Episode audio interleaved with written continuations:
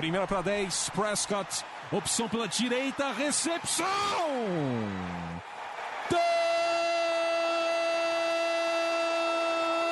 Touchdown! Bryce Butler! O Dallas Cowboys com uma sequência doutrinadora. Oito jardas, aí o Dez Bryant rasgando pela esquerda para entrar na endzone, touchdown. A linha ofensiva do Dallas Cowboys está humilhando. Entrega para o Elliott para endzone, touchdown. Touchdown, Dallas Cowboys. Dak Prescott do comando.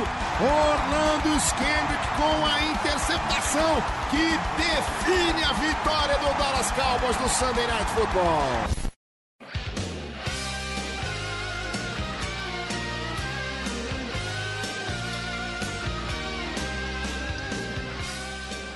Salve, salve, torcedor do time da América, do time mais querido do Brasil, ou pelo menos entre nós, né? É, tá começando o podcast de número 92. Estamos chegando à marca dos 100, né? Vamos ver se o Cowboys facilita a gente aí pra gente chegar nos 100 ainda nessa temporada. É, e aí, Diego, tudo certo? Olha, tudo certo, mas a profecia ocorreu, né? Me tiraram do podcast e o Dallas perdeu. Vê só. Pois é, a gente tava achando que era o Vinícius que dava sorte, mas acho que era você mesmo. Acho que o Vinícius vou ter que tirar. Vamos... Ele que a gente vai ter que tirar da próxima vez. Na real era uma combinação, não, não dá, é uma combinação. É. E aí, Vinícius, tudo certo com você também? Cara, tudo, tudo, tudo certo na medida do possível, triste por conta dessa derrota e. Diego, não sai mais desse podcast não, pô. O Deck e o Zeke é, continuaram usando a, as é, mangas longas, né, na camiseta, a gente tem que continuar com esse podcast aqui para voltar às vitórias. Exatamente. Pior que antes do jogo a gente tava na, naquela preocupação se ia passar o campeonato de surf, né, e a gente ia poder ver o jogo ou não. Acabou que o jogo passou, aí no fim do jogo a gente ficou, porra, é melhor ter passado o surf do que o nosso jogo. A gente teria evitado um sofrimento ali no, por uma, algumas horas, né. Sem dúvida, eu nunca tinha torcido tanto por onda no meio do, da partida, pelo menos para terminar o segundo tempo, alguma coisa assim, mas nem isso nos, o, o, nós conseguimos. Exatamente, foi, foi um jogo para se esquecer, né? É uma. Acho que não tem muito o que falar, né? O Cowboys perdeu de 23 a 0. Um jogo que começou errado e terminou errado. Acho que era complicado. Foi um jogo, eu não sei se o time entrou de salto alto, a gente vai conversar sobre, mais sobre isso daqui a pouco. É, mas foi um choque de realidade em que a gente. Eu acho que o Cowboys é, precisava ter tomado para não entrar muito de salto alto. Mas enfim, Diego, vou começar por você. Você acha que as oportunidades no começo da partida mataram o, o Cowboys ali pro restante do jogo? Lembrando que a gente teve um field goal bloqueado Aí logo em seguida a gente tomou um touchdown. E depois, quando a gente chegou na linha de duas, três jardas, a gente é, teve um drop do fullback que ia ser um touchdown fácil, fácil, mas ele dropou. A gente tentou a conver é, converter a quarta descida, não conseguiu. E aí a gente acabou. É, aí o Colts acabou fechando o primeiro tempo 10 a 0 depois ampliou, né? Mas você acha que se essas campanhas do começo tiver, é, tivessem tido um outro resultado o Cowboys poderia ter saído com a vitória ou pelo jeito que jogava era derrota independente disso? Olha, Plat, eu não tenho dúvida alguma que seria a vitória. Aquelas duas campanhas iniciais que nos causaram o, a primeira do, punch, do field goal bloqueado e a segunda que, que acabou com um fumble na, na linha de três jardas, eu acho que isso, quatro jardas, elas acabaram nos derrotando emocionalmente também. Uh, foram duas campanhas muito longas e de novo veio o velho problema do Dallas, né? O Dallas não consegue ter efetividade na red zone. Esse é o, talvez, é o, se eu não estou enganado, é o 31 primeiro no, no, na, em toda a liga, em estatísticas de pontuação na, na red zone. Então, é, a gente vai perdendo oportunidade, faz, faz uh, campanhas longas, se a gente for, for, for olhar a do field bloqueado, uma campanha de 5 minutos, né, mais a do fumble 7 minutos, então são 12 minutos num primeiro quarto que ficaram de posse do, do Dallas. Eu acho que até o primeiro tempo a gente terminou na frente, em posse. E impressionante que que nada disso adianta, a gente chega até muito próximo, mas não consegue converter. E, e, alguns analistas falavam sobre isso, que, bom, vamos reclamar de quem? Vamos reclamar do Dak Prescott, vamos reclamar da linha ofensiva, vamos reclamar do Scott Linehan, de quem? Mas assim, ó, quando tudo dá certo, de um lado, falha do outro lado. Por exemplo, se o Scott Linehan acha o, o a, de forma correta o, o, a jogada, a arma correta, chama a jogada correta. Se a linha ofensiva vai bem, se o deck Prescott lança bem, aí o fullback não, não recebe a bola. Ao contrário, se, uh, se, o, se a linha, ou a linha que falha, ou o deck Prescott que falha, ou a chamada está incorreta. Então é um conjunto de fatores muito sério que nos faz ter uma eficácia mínima na red zone e que isso nos custou a partida, porque aquelas oportunidades foram saindo, foram saindo, foram saindo do nosso controle e a gente não conseguiu mais buscar o jogo. É, pois é, né? O, o Colts terminou o primeiro tempo vencendo por 10 a 0 e se fosse o field goal e aquele touchdown, seria 10 a 0 pro Cowboys, né, no começo, ou 10 a 7, ok. Mas o Cowboys teria feito os mesmos 10 pontos que o Colts fez no, no primeiro tempo, então e para mim também impactou bastante. Eu acho que não posso afirmar se vai vencer ou não, porque é realmente complicado. Porque para mim a, a, comissão técnica não fez nenhum ajuste do primeiro para o segundo tempo. E a defesa continuou não tão boa, né? Tanto que a gente cedeu um touchdown logo de cara no segundo tempo. E, e o ataque continuou com os mesmos problemas. A gente é, é, tentou converter muitas quartas descidas, algumas conseguiram, outras não por causa de falta. Então, para mim faltou muito ajuste ali da, da, dos técnicos, porque o time começou jogando de um jeito e terminou jogando do mesmo jeito, com o ataque avançando bem e, e pecando na hora de fechar a campanha. E a defesa naquele jeito mais ou menos. Me lembrou a defesa contra o Tennessee Titans, que cedeu muitas corridas, né? Na época contra o Titans pro Henry, pro Dion Lewis, agora por Marlon Mack, pro Nahin Hines. Então me lembrou muito aquele jogo e o ataque com muitos problemas, principalmente na red zone. É, Vinícius, falando dos problemas da defesa, a gente viu é, o jogo corrido do, do Colts entrar muito bem, né? E isso era para mim foi surpreendente porque o Marlon Mack não é considerado um dos, sei lá, 10 melhores running backs, então o jogo corrido do Colts sempre foi uma coisa que teve muito problema e a gente viu eles tendo muita facilidade, né? E foi justamente no jogo que o Sean Lee voltou, um jogo que a gente esperava que o, a defesa contra o jogo terrestre fosse melhorar. Você acha que isso é mérito mais da linha ofensiva deles, que é, tá realmente muito boa essa temporada? Ou você acha que é mais demérito da nossa defesa, que, que pecou ali na hora do, do jogo terrestre deles? Então, Prat, é, eu acho que é mais ou menos um 50%, vamos, um 50-50, vamos dizer assim. O mérito do, da linha ofensiva deles é, é quase que total também, porque eles têm bons jogadores, ótimos jogadores de, de linha ofensiva e são bem novos. Eu vejo um pouco até o estilo de Dallas, porque estão sempre escolhendo jogadores na, na primeira rodada, jogadores novos que estão vindo bem do, do college, e eles estão. É um time que está abaixo do radar ali, que ainda tem muito barulho para fazer nessa liga. E eles conseguiram segurar muito bem o DeMarcus Lawrence toda nossa, é, todo o nosso front seven.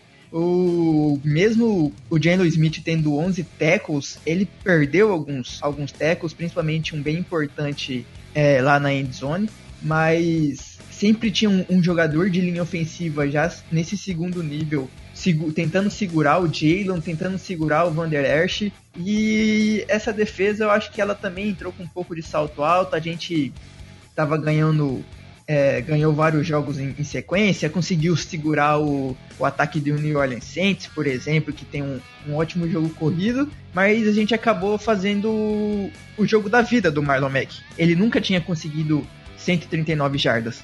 As únicas vezes que ele conseguiu mais de 100 jardas em, nas, no, nos seus dois anos de, de liga foi enfrentando a defesa de Buffalo esse ano e a defesa do Raiders. E esses dois times são ali top 10 do, do draft é meio que inaceitável é, ceder essa, esse caminhão de jardas para um jogador que, como você disse, não, não é um running back top é, na liga. Então, assim, eu vejo que é um pouco 50-50, tanto mérito da defesa, mas muito demérito, é, tanto mérito da linha ofensiva, perdão, como demérito da nossa defesa por ter entrado um pouco, ao meu ver, de salto alto. Pois é, né? Foi um jogo bem atípico assim em relação à defesa contra o jogo terrestre. Eu já tinha até comentado, acho que em texto que eu escrevi, que a defesa do Cowboys contra o jogo terrestre tá, era uma das melhores da liga. Eu acho que ainda é, apesar desse jogo ruim, a defesa ainda é uma das melhores da liga. É, deixa eu só ver aqui, mas é uma das que menos cedem jardas por, por jogo. É a quinta melhor defesa contra o jogo corrido, cede 93 jardas por jogo em média. É, só que isso pode ser geralmente, ah, o Cowboys fica muito à frente no placar e com isso os times param de correr, mas a gente vê o ataque com tantos problemas que eu não acho que esse seja o grande motivo da defesa é, desse ano estar tá sendo boa contra o jogo terrestre, ainda mais com nossos linebackers jogando do jeito que estão e tudo mais. Então foi realmente uma coisa atípica o Cowboys ter é, cedido um jogo tão bom assim pro Marlon Mack. Eu acho que o Colts tem muito mérito nisso, a linha ofensiva tem mérito, o Andrew Luck, o técnico deles. Eu acho que é, nisso foi isso acho que foi a maior disparidade né, em relação à comissão técnica deles e a nossa, a forma como eles conseguiram jogar de, mediante as peças que cada um tem. Porque eu acho o nosso time melhor que o Colts de uma forma geral. Não acho que haja, no mínimo, não tem essa disparidade toda como a gente viu ao longo do jogo, né? Então a gente vê que a comissão técnica que fez o jogo ser desse jeito. É... Fala, Vinícius. É, queria levantar uma questão. Não sei o quanto por cento isso pode ser, pode ser relacionado, mas o Matt Eberflus, que era o linebacker coach do time por um bom tempo e acabou virando o coordenador defensivo dos Colts, querendo ou não, ele conhece um, um, um, pouco da nossa defesa. Será que isso também pode ter alguma, alguma relação? O que, que vocês acham? Cara, eu acho que tem, porque ele conhece a defesa do Cowboys, apesar do Chris Richard ter chegado e tudo mais. Ele conhece o ataque do Cowboys. Então, e todo mundo que fala do, do ataque do Cowboys, o Dez Bryant saiu falando isso, o Amari Cooper vem falando de vez em quando isso. Muita gente fala que o ataque do Cowboys é muito previsível, a defesa eu não sei exatamente se, se é. Mas partindo desse pressuposto, a gente pode considerar que o Everton já tem um conhecimento prévio da nossa defesa, do nosso ataque, e com certeza ajudou o coordenador ofensivo do Colts, ajudou o Frank Wright a montar o plano de jogo é, de uma forma que anulasse as nossas melhores peças, né? É, Diego, quer falar? Não, o que eu ia dizer sobre isso, o que eu concordo plenamente com, com o Plat e o Vinícius, eu acho levantou uma questão importantíssima, porque se a gente for ver, foi a primeira vez que um time é, e essa é a grande questão, tá? a diferença das comissões técnicas, que um time se preparou para enfrentar o Dallas uh, sendo o underdog do Dallas, vamos dizer assim. Respeitou mais o Dallas. E fez o quê? Pela primeira vez deixaram a gente jogar o jogo terrestre deixaram, tanto que não fizeram aqueles box cheio de gente no front seven, uh, colocaram sempre dois safeties e nos desafiaram para esse tipo de jogo. Vai lá, quer correr? Então corre. Corre que eu quero ver. Então a gente não tinha nenhuma outra opção. O deck ficou uh, pressionado nesse sentido, porque o, o, a, o, jogo de profundidade teve muito pouco. Uh, eles nos marcaram muito bem, o, os defensive backs deles, porque, porque tinha bastante gente lá atrás para marcar deles. Não estava tão cheio de gente para marcar o nosso jogo corrido, o nosso tão temido jogo corrido. Até então, todas as equipes fizeram o quê? Vamos anular o Zeke que eles não conseguem jogar. O Indianapolis Colts fez o contrário, deixa o Zeke jogar deixa, não é bem assim que eu digo, vamos enfrentar pau a pau o Zeke aqui jogando, mas vamos manter uma ótima unidade de defensive backs e vamos ver como é que eles vão fazer esse jogo, mesclar esse jogo, porque o Zeke não vai poder correr o tempo inteiro. E quando chegou perto da red zone, aí ao contrário, aí eles encheram o box deles, né, mais, e a gente tem jogadas muito previsíveis de corrida, e isso ficou escancarado.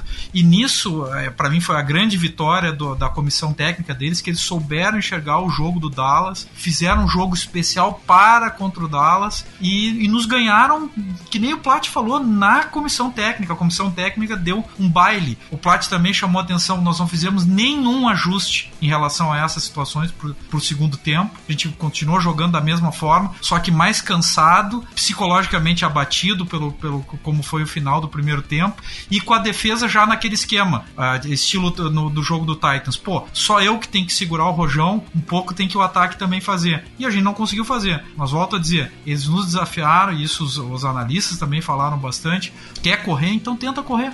Não, nós não vamos mexer tanto assim o box para vocês e a gente não conseguiu ter jogo. Tanto que o Amari Cooper e os demais wide receivers quase não tocaram na bola. Exatamente, cara.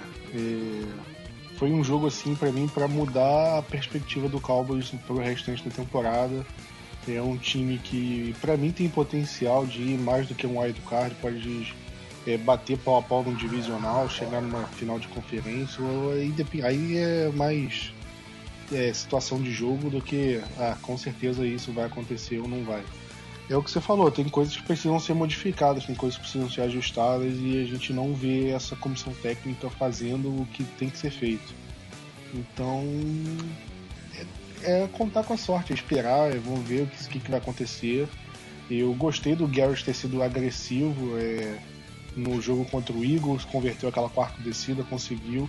Eu, para mim tinha sido certo converter, tentar converter aquela quarta descida é, na goal line contra o Colts, apesar da chamada não ter sido boa, acho que é, ter tentado converter ali é, foi uma boa ideia, mas eu acho que é, acho que a culpa cai muito no, no Scott Linehan, cara. Ele porque ele que chama jogadas ofensivas, ele que tá é, um, ataque como o Cowboys é, não pode ter uma das piores, um, um dos piores ataques em pontos e, e, um dos piores ataques na red zone, ainda mais tendo o running back que mais correu jardas nessa temporada. Então eu acho que é muito demérito do, do Scott Linehan e ele é um cara que tá com a corda no pescoço aí, independente de playoffs ou não. Eu acho que por mim ele rodava. A menos que o Cowboys chegue no Super Bowl fazendo 50 pontos daqui para frente, mas acho que é, acho que a gente concorda que não vai ser isso que vai acontecer, né? que piada, né? pois é, mas.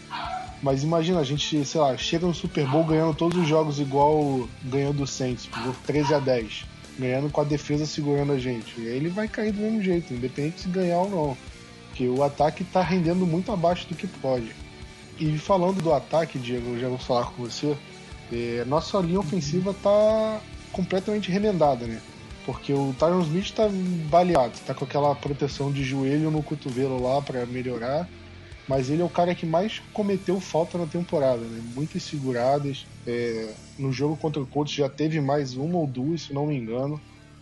Nosso left guard, que era o Conor Williams, ele saiu para entrar o, o Suafilo. O Suafilo machucou, teve uma lesão no olho.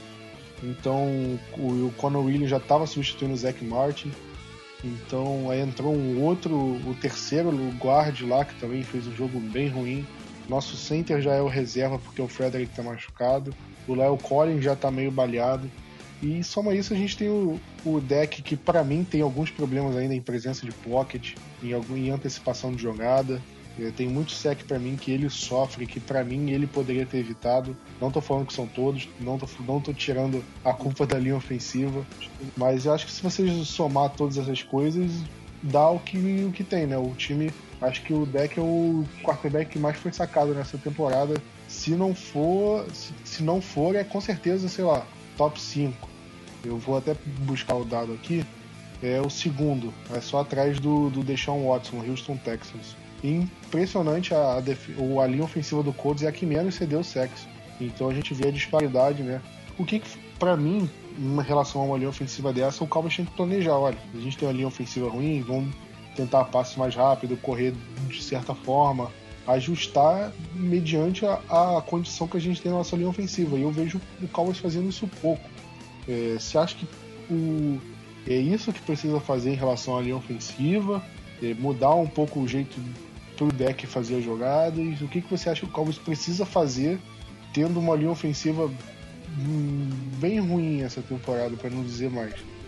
Não, eu, eu, se a gente for ver, a nossa linha ela tá de, por demais balhada e querendo ou não, a teoria do Next Man Up, o, sempre ter alguém para substituir o próximo homem que substitua, ela é boa quando é o próximo homem. Agora nós estamos falando do próximo, do próximo, do próximo. Quer dizer, tá, tá braba a coisa, né?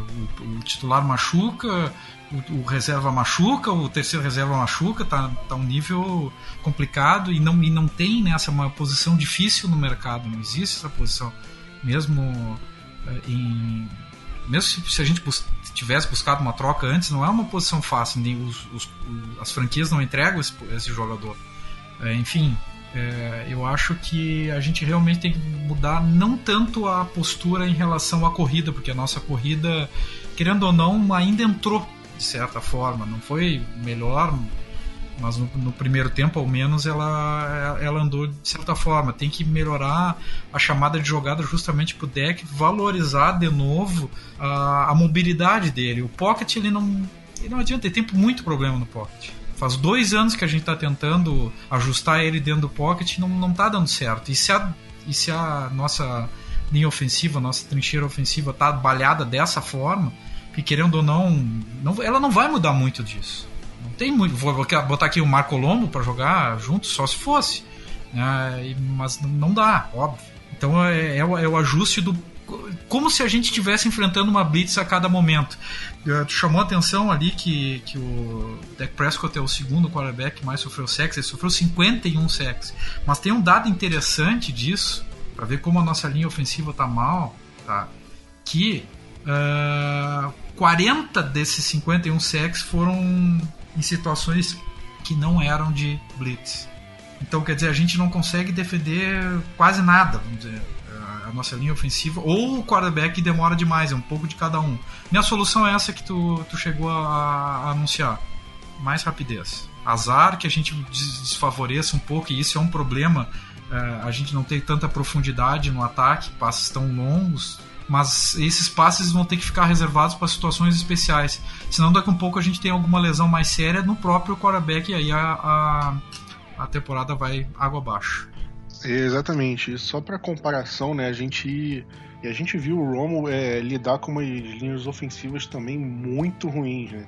É, lá para 2010, 2011, até 2012, assim, a linha ofensiva ainda era bem ruim. E o Romo nunca, nunca sofreu mais de 30, o, 36 sacks. Ele sofreu 36 em 2011 e 2012. E antes que fale alguma coisa, ele jogou os 16 jogos em cada uma dessas temporadas. E o deck tá com 51, ainda faltam dois jogos. Então é uma coisa absurda, né? É um nível é, acima, muito acima do tolerável, né? O, com 36 no Roma a gente achava um número absurdo na época, a gente vê 51. E a nossa linha ofensiva, para mim, a linha ofensiva não é tão ruim a esse ponto.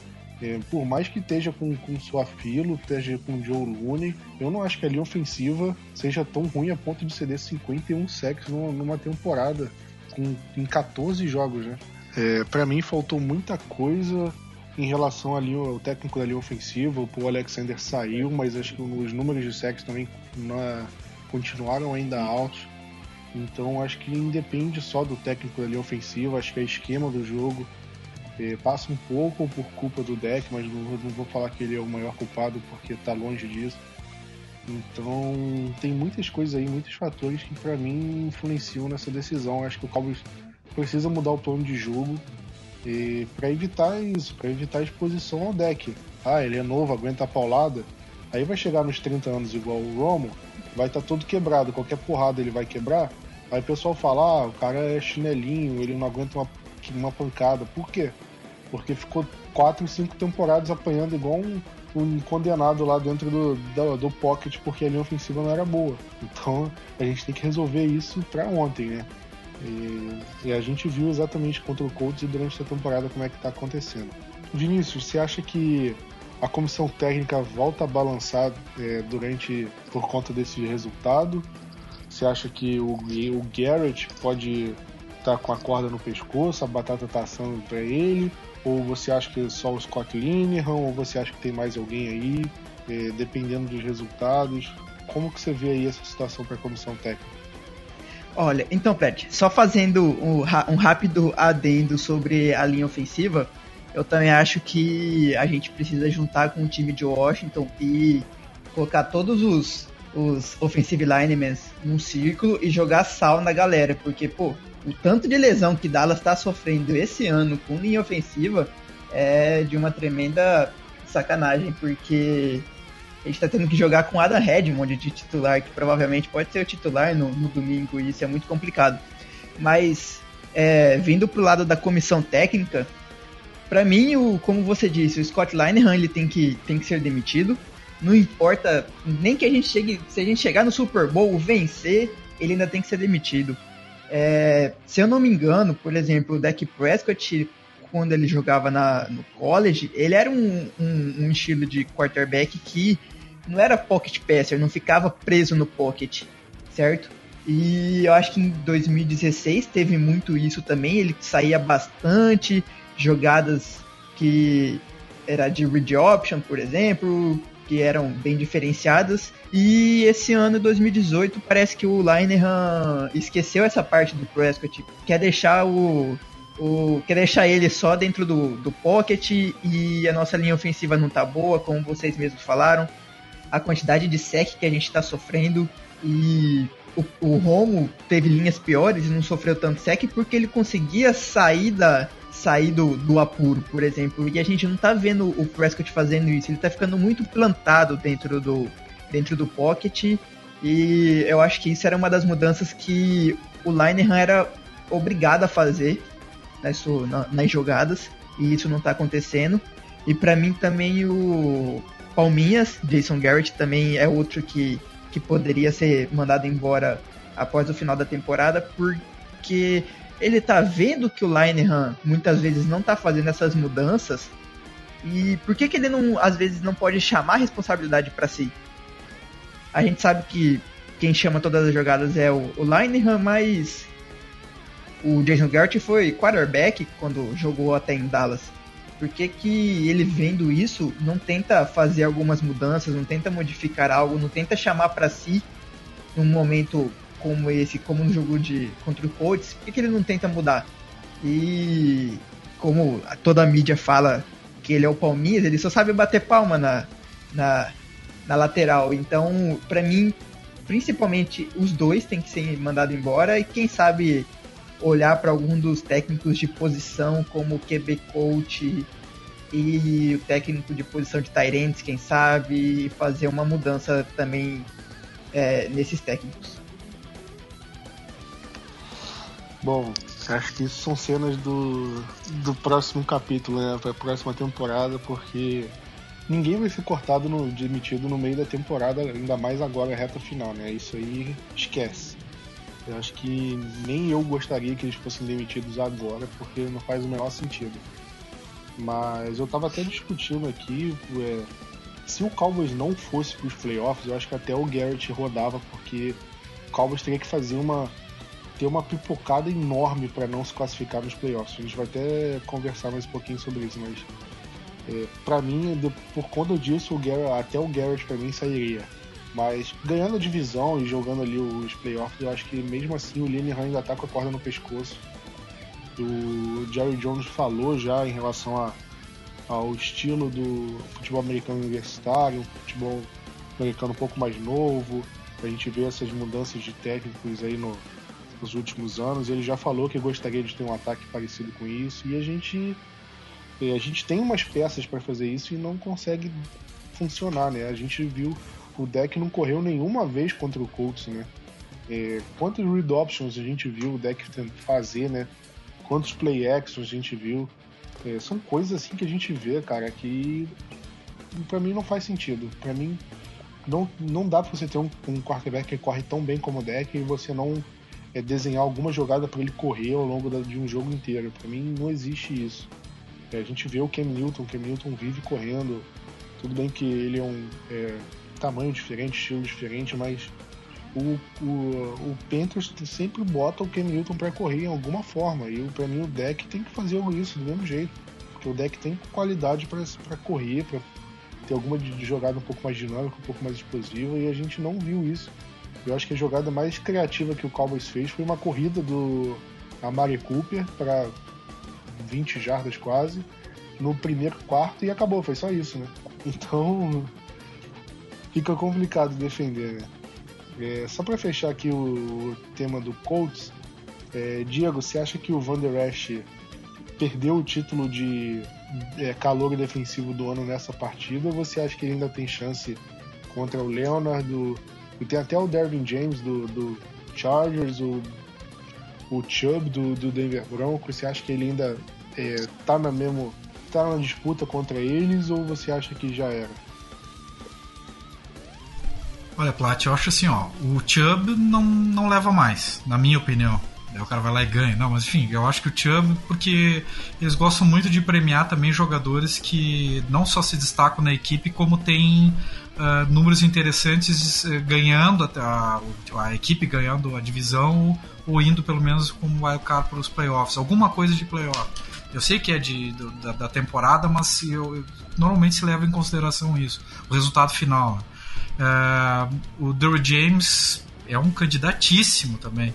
E, cara, olhando o jogo, o Darius Leonard deu um banho no, na nossa, no nosso ataque. Jogou muita bola. É, são duas partidas mais que dificilmente vai ter uma, uma atuação que vá sobre, se sobressair ao Darius Leonard. Eu acho que vai ficar entre, entre o jogador do Colts e o jogador do Los Angeles Chargers, porque não é o primeiro jogo que o Leighton Van Der Esch não vai bem, é já é o segundo seguido, inclusive. Uh, tem um, um, dos touchdowns do Philadelphia Eagles, é uma jogada em cima dele, inclusive, que é até meio para usar uma expressão que dá para colocar aqui no podcast para menores de idade ouvirem, feia, horrível, terrível, nos decepcionou muito. E no confronto direto, que é um, acho um dado interessante, um dado importante, o Leonard foi muito bem. Eu acho que, sim, sepultou as nossas chances de ver o Rookie of the Year, né? Mas Defensive Rookie of the Year, mas será que não é melhor ganhar um título, né? Eu acho que, eu acho que é. No fim das contas, é, vamos batalhar para que ele que ele faça uma boa pós-temporada, uma, uma, boa um bom jogo defendendo a nossa divisão e que a gente possa avançar no, dentro dos playoffs. Esse título aí bailou. Pois é, pois é, eu também concordo com você, acho que fica um pouco mais distante. Eu acho que ele vai receber um voto ou outro. Com certeza no top 5 ali ele fica, mas acima disso eu já começo a ver mais difícil, a menos que ele tem um fim de temporada assim monstruoso e ainda assim eu não sei se ele consegue ficar é, entre o, os três primeiros assim, por exemplo.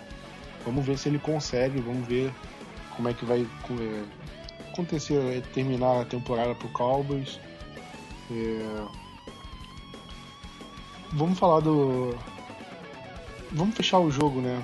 É...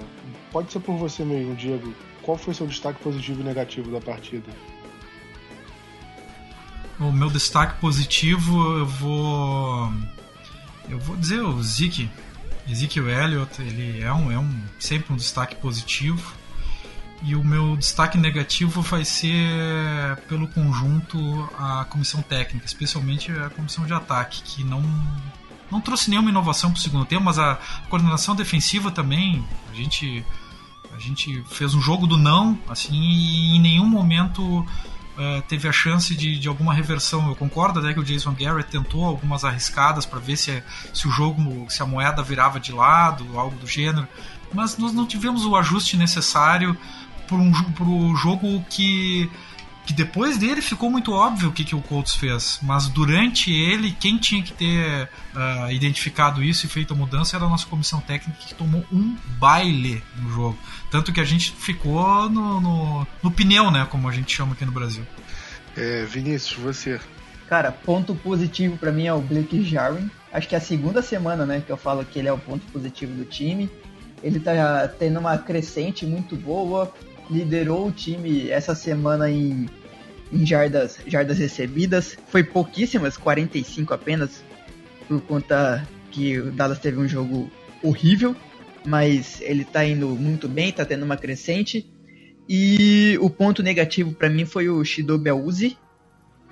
É, a gente sabe que quase todo ano ele teve que marcar quase sempre o principal recebedor do time adversário, mas ele tomou um, para mim, ao meu ver, ele tomou um baile do T.I. Hilton no domingo e como a secundária em geral, mas ele é o meu ponto negativo. Pior que eu tava pra falar os Tyrands aí como destaque positivo, você falou.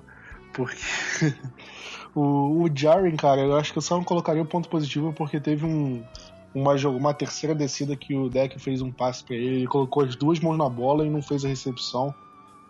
E para mim o passe não foi 100%, mas para mim o, Jarvin tinha que ter recebido do mesmo jeito.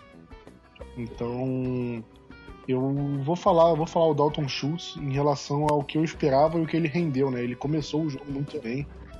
E para mim me deu esperança de que do que, que ele pode render daqui para frente. Eu acho que o Cowboys está tá ali direitinho com o Geoff Swain, o Jarwin, o Dalton Schultz, o Rico Gathers, que já era para mim. Vai fazer essa temporada, a próxima já era. Eu, pra mim, eu espero que o Cowboys vá atrás de um Tyrant também na off-season, no, no, draft. Mas ele, para mim, já era. O, e destaque negativo, cara, eu vou falar o Tyron Smith justamente pelo que eu esperava e pelo que ele fez. Porque é um cara que tá abaixo há muito tempo. É, muito tempo, alguns jogos, né? Então, não sei se é a lesão que está afetando ele, não sei se. Não sei se é, é algum problema de cabeça, que ele está sem confiança, mas ele está realmente mal essa temporada. As temporadas dele desde 2011. É, 2011 ele entrou na liga ainda estava meio conturbado, mas desde 2012, 2013 ele sempre manteve um nível muito alto e esse ano ele está no nível bem mais ou menos, um nível, sei lá, Doug Free então é uma coisa que, que me preocupa. Então vamos ver como é que ele vai reagir, como é que vai acontecer e tudo mais. Mas é uma coisa que me preocupa, principalmente pelo número de faltas. Vamos passar para o próximo assunto, né? A gente está gravando o podcast na terça-feira hoje, então ainda não tem um injury report. Mas acho que já dá, para cotar aí como é que vão vão ser os lesionados pro jogo contra o Tampa Bay, né? Tem o David Irving que tá sem treinar um tempão, vamos ver se ele volta, né? O Jerry Jones fala, fala dele, mas não diz nada. Fala. o Jerry Jones para falar é uma coisa, né? Ele fala, fala e não diz nada. Então vamos ver. O Suafilo tava com uma lesão no olho, ficou um tempo lá no hospital em Indianápolis. Vamos ver como é que vai ser. É... Vinícius, vou até perguntar para você. É, se o Zac Martin não jogar e nem o Suafilo, você prefere que o Calvo jogue com o Adam Redmond de titular? Ou você faria uma maluquice e colocaria o Lyle Collins de guarde e o Cameron Fleming de right tackle ali para fechar, para deixar a linha ofensiva é, menos pior, digamos assim. Você, qual das duas opções você acha menos pior aí? Cara, é duas opções bem complicadas, né? Eu vejo que assim, é, o Garrett e toda a comissão eles poderiam fazer isso que você disse nos treinos para ver como que, que sai, como que vai se sair, né? Porque o Leo Collins, a gente lembra, ele já jogou de left guard no time e não, ao meu ver, não fez um trabalho péssimo, ruim como ele tá fazendo esse ano como como tackle. E eu acho que é uma boa fazer isso. Colocar o Cameron Flame, porque ele é um swing tackle, então ele sabe jogar nas duas, nas duas pontas da, da linha ofensiva. E testa.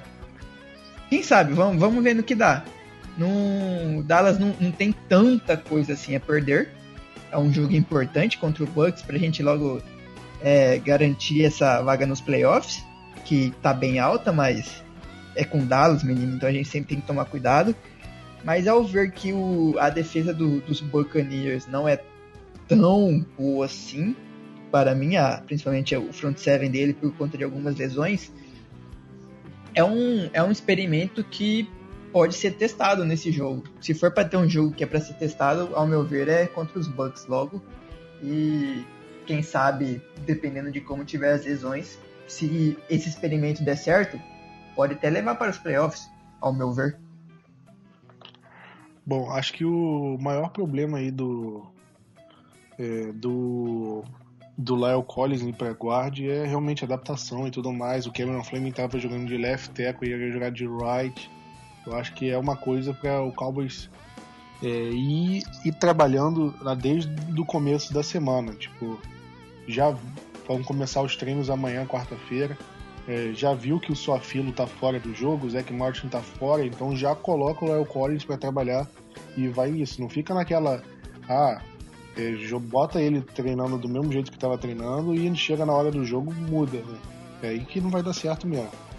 Então vamos ver como é que o Cowboys vai lidar, como é que vão acontecer essas, essas mudanças aí ao longo da, da semana, se o jogador, se, se o Zach Martin vai voltar, se o Suafilo vai ter condição de jogo. Vamos, vamos ver. É, Diego, junto com a derrota do Cowboys, a gente viu o Redskins conseguindo ganhar do Jaguars, por incrível que pareça, ganhando no finalzinho. E o Eagles com quarterback reserva ganhando do Rams fora de casa. Outro resultado bastante impressionante, assim. E com isso o Cowboys não consegue mais ganhar é, a divisão antes do seu jogo. Porque se o Redskins e o Eagles tivessem perdido, o Cowboys era campeão da divisão na hora. Se o, se o Eagles tivesse perdido, o Redskins joga no sábado, antes do Cowboys. Aí, se o Redskins perder no próximo sábado, o Cowboys já entrava em campo campeão. E agora não tem mais essa chance. O Cowboys vai entrar em campo sem saber se vai ser campeão ou não. E vai ter o, Tampa Bay Buccaneers e enfrenta o Giants fora de casa. É, você acha que o Cowboys ainda é, pode se preocupar em perder a divisão ou você acha que ainda é um passo muito grande para o Cowboys perder e a situação ainda está sob controle. Olha, Plat, eu vejo a situação razoavelmente sob controle. Essas duas partidas são partidas que. Puxa vida, lembra um podcast que a gente conversou há tempo atrás que, que a gente tinha que chegar vivo nas três últimas, que as três últimas eram vencíveis? Pois é, a primeira nós já perdemos. Mas vamos lá, não. Olha a boca. Eu ainda acho que vai dar. Não, na boa. A gente tomou um choque de realidade violentíssimo e eu creio que a equipe vai entrar mais focada para essa partida. Defesa mais focada, especialmente, que é quem tem segurado o nosso jogo. Uh, então eu creio que nós vamos garantir a, a, a passagem para a próxima fase já no, na próxima etapa. Grande preocupação eu não tenho até porque, assim, se a gente for olhar a tabela numa pequena brincadeira, só os grandes perderam essa rodada. Saints perdeu, o Los Angeles Rams perdeu e o Dallas perdeu. Agora o resto, né? É, é, essa turma de baixo aí acabou ganhando para dar, tipo, aquela esperança do moribundo antes da, da, da, da morte fatal, do momento fatal, perdão. E, e aí o que vai acontecer? Eu acho que a gente vai sacramentar a vitória. Acho importante sacramentar a vitória agora. O, a, uma série de times que entraram na disputa pelo wildcard então vão ter que jogar. Seattle vai ter que jogar, Minnesota vai ter que jogar, o próprio uh, Philadelphia Eagles vai ter que jogar. Há risco de lesão. Eu acho que a gente está, de certa forma. Uh, fazendo uma boa mescla de jogadores. Eu acredito que se fosse uma partida decisiva, quem sabe o Zach Martin até teria participado. Tem o Tevon Austin, que vocês não chegaram a citar, mas talvez é um jogador que possa fazer alguns snaps na próxima partida. O Sean Lee fez pouquíssimos snaps, pode ser colocado aos poucos. Então eu acho que, tá, até, até o Freitas falou no podcast passado. O Dallas entrou, imaginando que o Dallas entraria meio mole. Eu acho que entrou meio mole e não vai repetir essa postura. Nós vamos ganhar essa próxima partida e nós vamos garantir. E acho que está razoavelmente bem, é, bem encaminhado. Até porque eu, eu acredito que no mínimo uma das duas partidas, tanto o Eagles quanto o Redskins perca, porque esses milagres não acontecem duas rodadas seguidas, né? Tanto a gente perdendo um shootout como a gente perdeu e como é os nossos rivais de divisão ganhar jogos que não são que normalmente não venceriam. Pois é, né? Então é, essa última rodada foi eu acho que foi a rodada que matematicamente eliminou o Giants da temporada, né? E foi engraçado porque o Giants durou tanto tempo. Pra, pra gente ele já tava morto na semana 6, 7. E só agora que eles, ó, oficialmente o Giants tá fora da temporada. É... Acho que já dá para falar do jogo contra o Tampa Bay, né? Vocês querem acrescentar mais alguma coisa, Vinícius? Quer falar alguma coisa? Cara, acho que eu tinha visto. Tava aqui com aberto o Twitter do John Machota, que é um dos caras que cobrem o, o, o Dallas há um bom tempo até, se eu não me engano. E a chance do. Que a gente estava falando de perder a divisão e de não chegar nos playoffs, por exemplo. É, Cowboys tem 89,9% de chance ainda de chegar aos playoffs, né? E mesmo se a gente perder os dois últimos jogos contra os Bucks e contra os Giants, claro, isso não vai acontecer se Deus quiser, mas a gente ainda fica com 59% de chance. Então, assim, pra perder, vai ter que ser uma. Vai ter que ser tipo a, a rodada, essa rodada 15. Os caras vencerem Nick Foles vencendo do Rams, Josh Johnson, que não jogava há não sei 5, 6 anos, vencer também, vencer dois outros jogos. Então, para mim, a, os playoffs já, já é quase que garantia. E infelizmente não tem mais chance de subir de posição, né? A gente vai ficar com a quarta seed e deve enfrentar os Seahawks em casa. É exatamente isso, esse era o outro assunto, né? Agora, com, com a derrota do Cowboys e os resultados, é impossível o Cowboys pegar a bye week no, nos playoffs, né? O Cowboys vai jogar a primeira rodada do, da pós-temporada, independente de, de qualquer resultado. Ainda tem chance do Cowboys é, puxar a terceira, a terceira seed, né? Mas isso depois do Cowboys ganhar as duas e o Chicago Bears perder as duas. Eu acho que é isso que precisa acontecer. Não, é, não sei exatamente se precisa mais uma coisa acontecer, mas é basicamente garantido que o Cowboys vai pegar a, a, a quarta, a quarta seed. Aí enfrenta o, o, a melhor campanha do, do time que não foi campeão de divisão. E aí hoje é o Seattle Seahawks, o Vikings está do lado atrás. E por incrível que pareça, pode até ser o Eagles, dependendo do que aconteça, o Eagles ou o Redskins, mas eu acho improvável. É como você falou, o mais provável é o Seahawks em casa. E se vencer, aí o Cowboys pega é, ou o Saints fora ou o Rams fora. Atualmente ainda eu acho que eu prefiro até o Rams pela situação que eles andam jogando, o Todd machucado, mas no momento acho que a gente não está em condição de escolher quem, quem o Cowboys vai enfrentar, né? Então é, vamos falar do jogo que a gente pode decidir, pode falar sobre, que é o Cowboys e, e Buccaneers, jogo domingo 16 horas é, transmissão da ESPN, a ESPN confirmou a transmissão do jogo. Então, é, Cowboys vai, a gente vai conseguir ver o Cowboys na televisão de novo. ESPN 2, só confirmando, não vai ser na ESPN normal. Então, é, Tampa Bay já eliminado da, da pós-temporada, um time que, que não disputa mais por nada. É, ainda assim é um, é um time, é o, o, melhor time em jardas aéreas por jogo. E é um time que tem um ataque um pouco perigoso, uma defesa que tem bons nomes. É, Diego, você acha que esse vai ser um jogo perigoso para o Cowboys? Ou, ou você acha que vai ser um jogo tranquilo do começo ao fim? Eu jamais cometerei de novo o erro gravíssimo de dizer nesse microfone que o jogo é fácil. Jamais. Isso é... Eu tava, tava esperando você falar não. isso, cara. não, essa não. Eu vi que o Plat preparou a bandeja aqui pra mim. Eu levantei a bola, faz a sexta não faz. não, não, não, não, não. Vai ser um jogo horrível. Vai ser muito difícil. A gente. É, até eu, eu gostei muito das entrevistas pós-jogo, algumas delas, assim. Os jogadores foram muito maduros é, o Beasley, vários deles ali, eu gostei muito com o Beasley, que não tem mais se preocupar com ganhar divisão, assim, tem que se preocupar mesmo com o jogo. E esse jogo não vai ser fácil porque eles, querendo ou não, é, eles têm um ataque uh, uh, que marca muitos pontos, né? E são franco-atiradores. Ele não é fácil jogar contra franco-atirador porque também muitos desses franco-atiradores desejam fazer bons contratos para o próximo ano é, free agency, o que for, ou a renovação, sei lá, daí gente vai dizer, ah, é, é galinha morta. Não é coisa nenhuma. Então, vamos lá. E eu acho importante vencer nessa rodada para garantir logo agora, para não deixar uh, contra o Giants na última, que aí sim ia ser uma pressão extremamente desnecessária contra um rival de divisão que podia querer estragar nossa festa.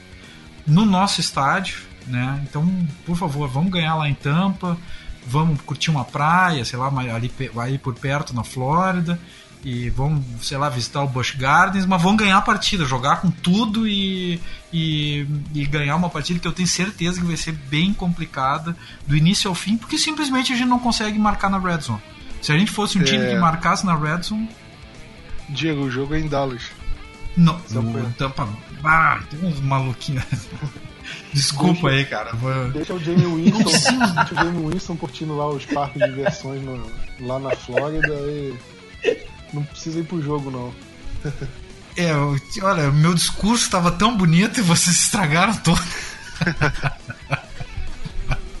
Não, então, olha, eu, eu, é importante deixar então em casa o. Agora até me perdi aqui, mas vamos lá, galera. Uh, importante ganhar em casa, fazer esse, essa, esse nosso dever de casa, ganhar do, pô, do Tampa Bay, mas eu acho ainda assim que não vai ser um jogo fácil, porque a gente vai entrar, infelizmente, pressionado de novo, né? Uh, pra, mas que entre agora e não deixe para a última rodada que vai ser ainda pior.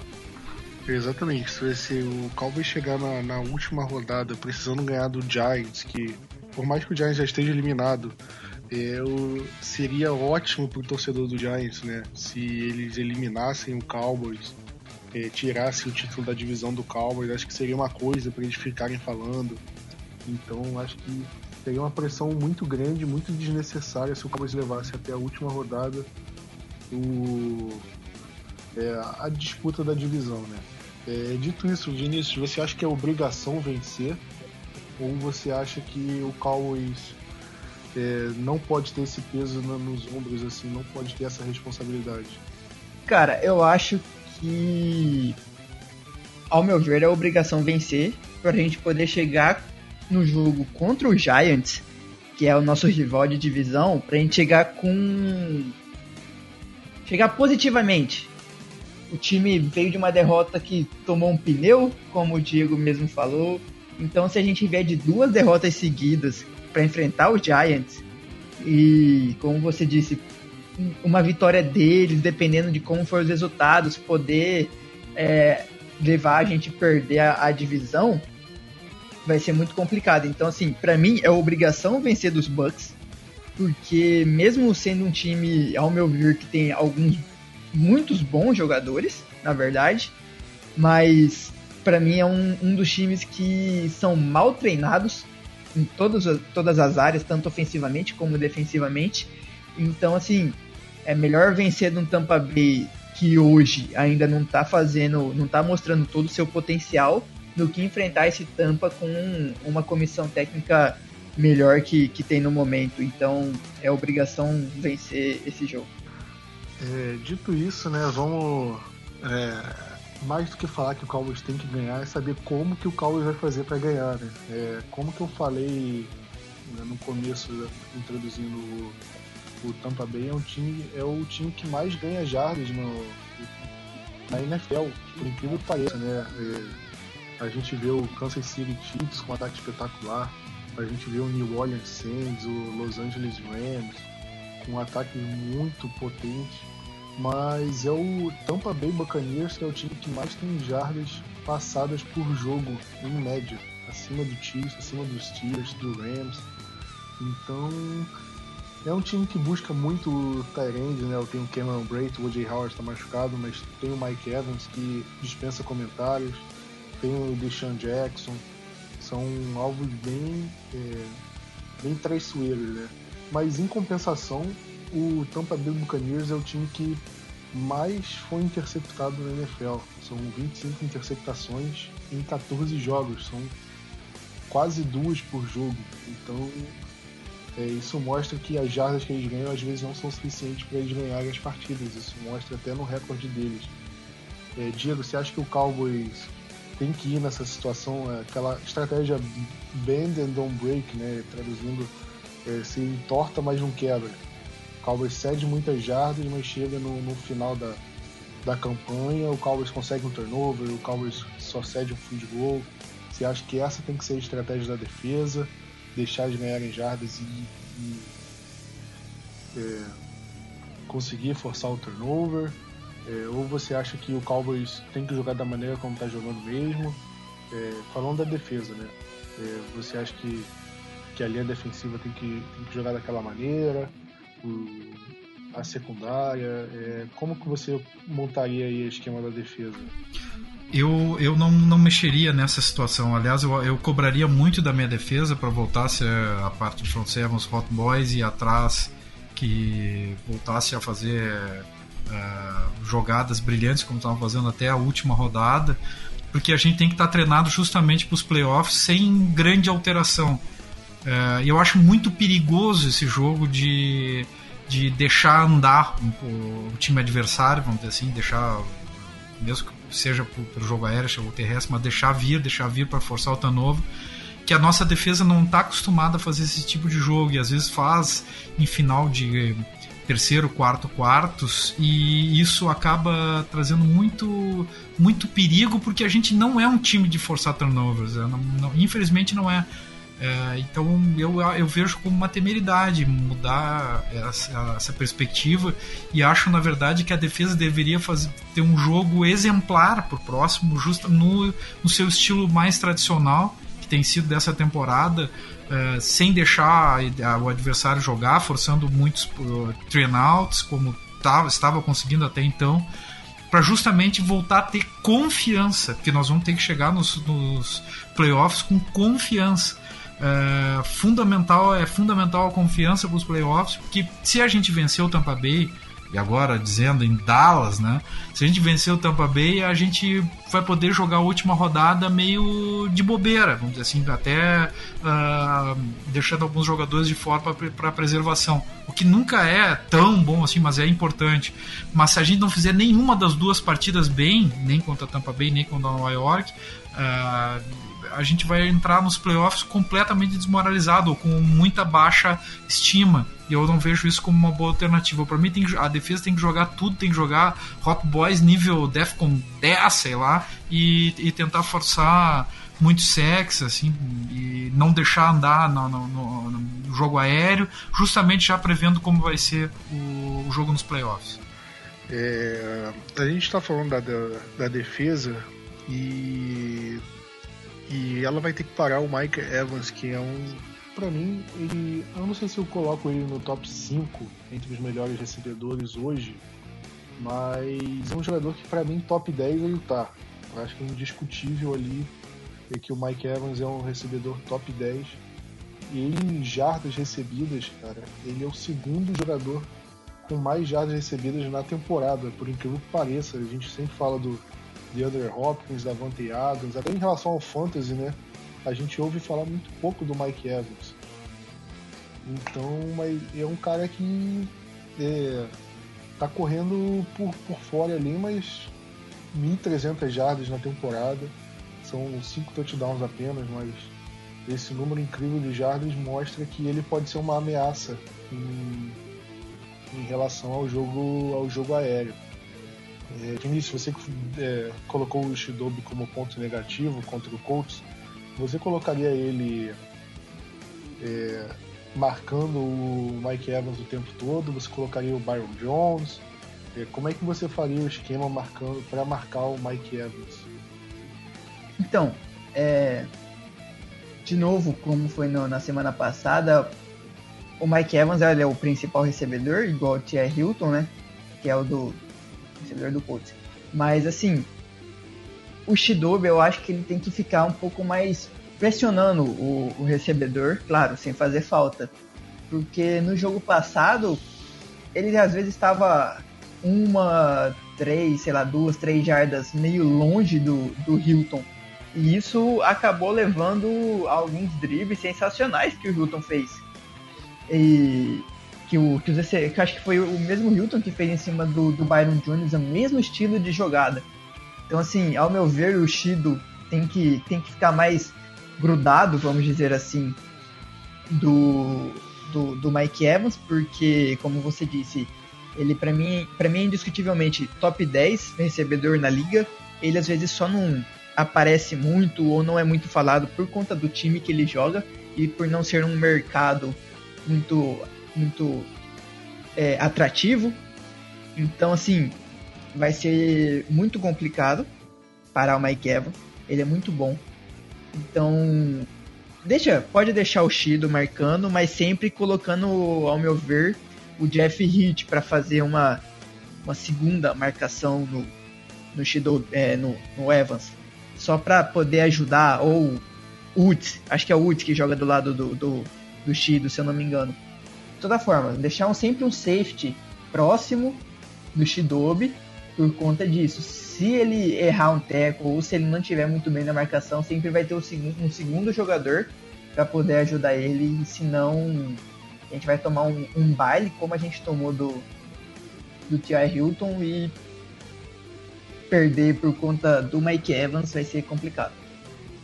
É, pois é, né? E, o, a gente falou daqui do ataque, e, falamos muito em forçar turnovers, e em relação ao ataque do Cowboys, né? Agora que a gente vai ter que tocar para mim no ponto fraco do time. É, o Colts é um dos times que menos forçam sacks na, na, na temporada. É um time que sempre teve muito problema com o sec. E, e o Cowboys vem com uma linha ofensiva fraca para esse jogo. Mesmo com o Zach Martin podendo voltar, eu acho que a linha ofensiva não, não vai estar entre as melhores. E se a gente olhar para o Tampa Bay Buccaneers, eles têm 36 sacks na temporada. E ele tá no meio do caminho ali, já teve pior. Mas. Mas, cara, vendo aqui, eles têm mais sexo que o Cowboys na temporada, então já muda um pouco o meu argumento. Mas ainda assim, eles, eles sempre tiveram problemas agora. Eles têm o, o Pierre Paul, se eu não me engano, ele estava jogando, não sei se ele está machucado. O, o Jared McCoy, são jogadores. É, são jogadores bem ai, como é que eu falo? São bem, é, bem qualificados dentro da liga. Então, são jogadores para a gente ficar de olho. E, Diego, como é que você acha que o Cowboys vai lidar com, com esses jogadores, com a defesa do Tampa Bay? Você acha que o ataque vai ter um jogo melhor? Ou você acha que, que a gente vai ter os mesmos problemas que teve contra o Colts? Olha, eu, eu acredito que. Eu acredito em milagres, né? Eu acredito que a gente vai fazer um jogo melhor na linha ofensiva, que ela vai entrar pressionada e, e eu espero, na verdade, que o Scott Linehan ele adapte o jogo a essa nossa linha ofensiva, senão vão acabar quebrando o nosso quarterback. Eu, eu acredito bastante nisso, que vai, vai ser um jogo de jogadas um pouco mais rápidas e limitando um pouco mais o passe em profundidade, porque não, não adianta, a gente tem que proteger o nosso quarterback. Não adianta, vai, vai ter que acontecer isso e eu tenho a impressão que o Zach Martin não. Não sei, eu tenho só a impressão que não voltará nessa rodada ainda. É, acho que ele está sendo de certa forma preservado. Talvez jogue essa para não jogar a última, quem sabe, mas e se a gente depender de resultado na última contra Nova York? É, então eu, eu não estou apostando muito nisso. E também não estou apostando muito naquela mudança radical na, na, linha ofensiva. Eu acho que vai jogar cada um na sua posição, salvo situações excepcionais é, em jogadas excepcionais, snaps excepcionais.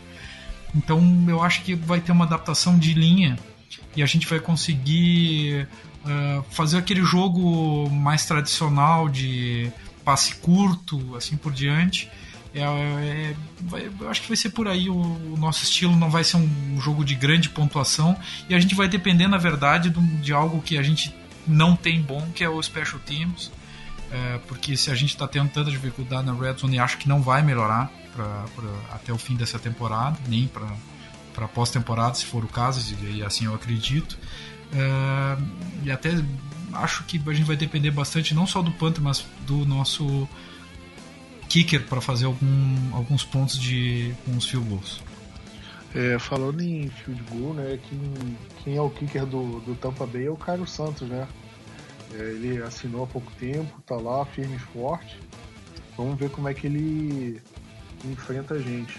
Eu tava vendo os números aqui dos jogadores de defesa do, do Tampa Bay Buccaneers. O Pierre Paul tem 11 sacks e meio, eu não, não sabia disso que é um jogador é, que a gente já teve problemas há muito tempo e pode trazer problemas para essa temporada, e até o Jared McCoy que a gente falou. Em relação aos linebackers dele, o Juan Alexander, que é um bom jogador, está machucado, e eles têm o Lavonte David, que é outro jogador excepcional. E eu acho que ele pode trazer alguns problemas para o Zeke, e às vezes algumas blitz e tudo mais. Mas é aquilo, o Cowboys é, não pode é, não pode deixar de correr. Eu acho que o Cowboys tem que ser mais criativo. Em casa, o, o Scott Linehan costuma ser um pouco mais criativo, coloca o deck para correr mais jogadas, o deck faz mais passes longos. O, acho que o ataque, de forma geral, em casa tem saído bem melhor do que fora de casa. Então vamos ver como, como esse ataque vai sair ao longo desse jogo, né?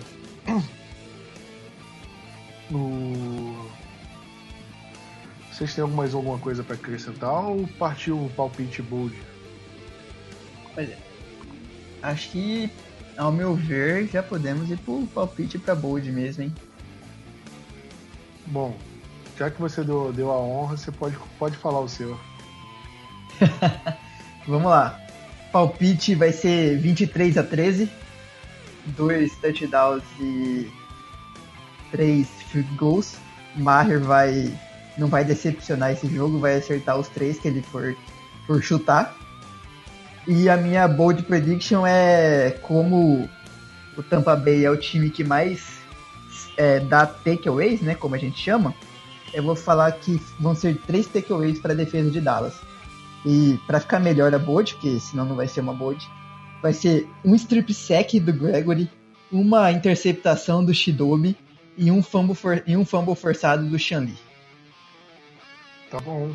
Shanli, Shanli voltou, mas ele jogou pouco snap, né? Contra o Colts. Talvez o, é possível que o número aumente para essa próxima partida. É...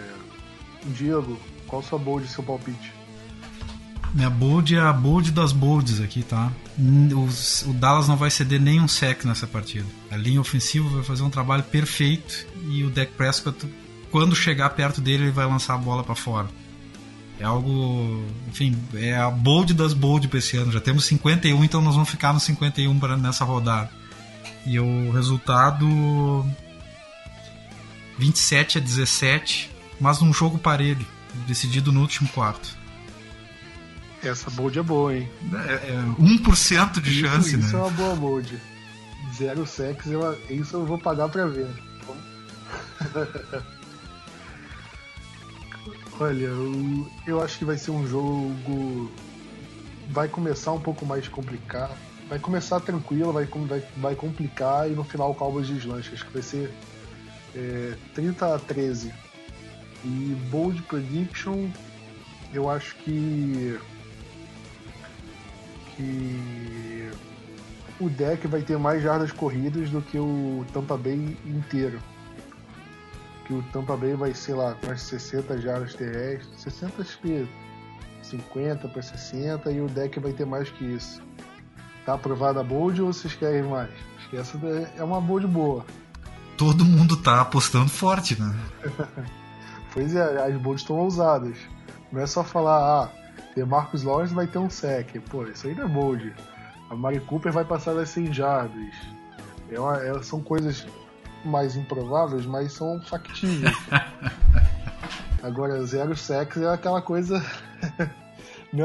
acho que você falar que o que o Travis Frederick vai voltar e vai receber um touchdown, acho que é mais, mais plausível.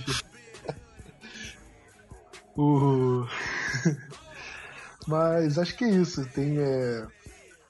Vocês têm mais alguma coisa para acrescentar? Quer falar alguma coisa da partida? Quer mandar beijo, abraço? Aproveita que essa é a hora.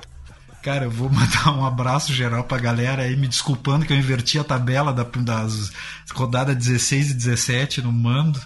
Mas é, só deixar o recado final ó. Nós vamos ganhar essa partida, nós vamos com tudo para os playoffs e não tem nada definido.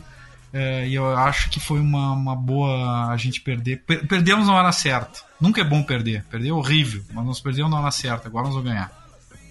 O, em 2014, o Cowboys enfrentou o Colts, deu uma sapatada em Dallas, acho que foi 42 a 7. E o Colts, depois dessa paulada, o, eles conseguiram ir para a final da conferência. Eles derrubaram o, o Broncos do Peyton Manning, chegaram na final de conferência e perderam para o Patriots, mas mas pode servir de lição para o Cowboys. Em 2018 agora, o Cowboys tomou uma, fez, tomou uma derrota feia para o Colts. Acho que isso pode servir de lição. Vai que acontece, né? A mesma coisa, o Cowboys chega na final de conferência. uma coisa que o Cowboys está lutando bastante para chegar nos últimos anos e sempre bate na trave. Vamos ver se agora vai. É, vamos ficando por aqui. Jogo domingo, 16 horas, horário de Brasília. Transmissão da ESPN, na ESPN 2. Último jogo antes do. do Natal. Antes do. Ano novo vai ter um antes ainda.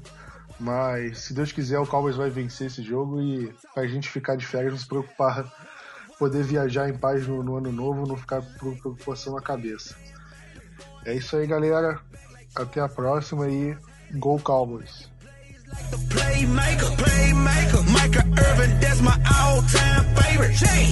Legendary, just like Troy Aikman. Troy Aikman, Emmitt Smith, that's the all-time greatest. Woo! Roger Staubach, that's an icon. Like Deion Sanders was on the punt return. return. Name a franchise with no living legends. Living legends. R.I.P. to Tom Landry up in.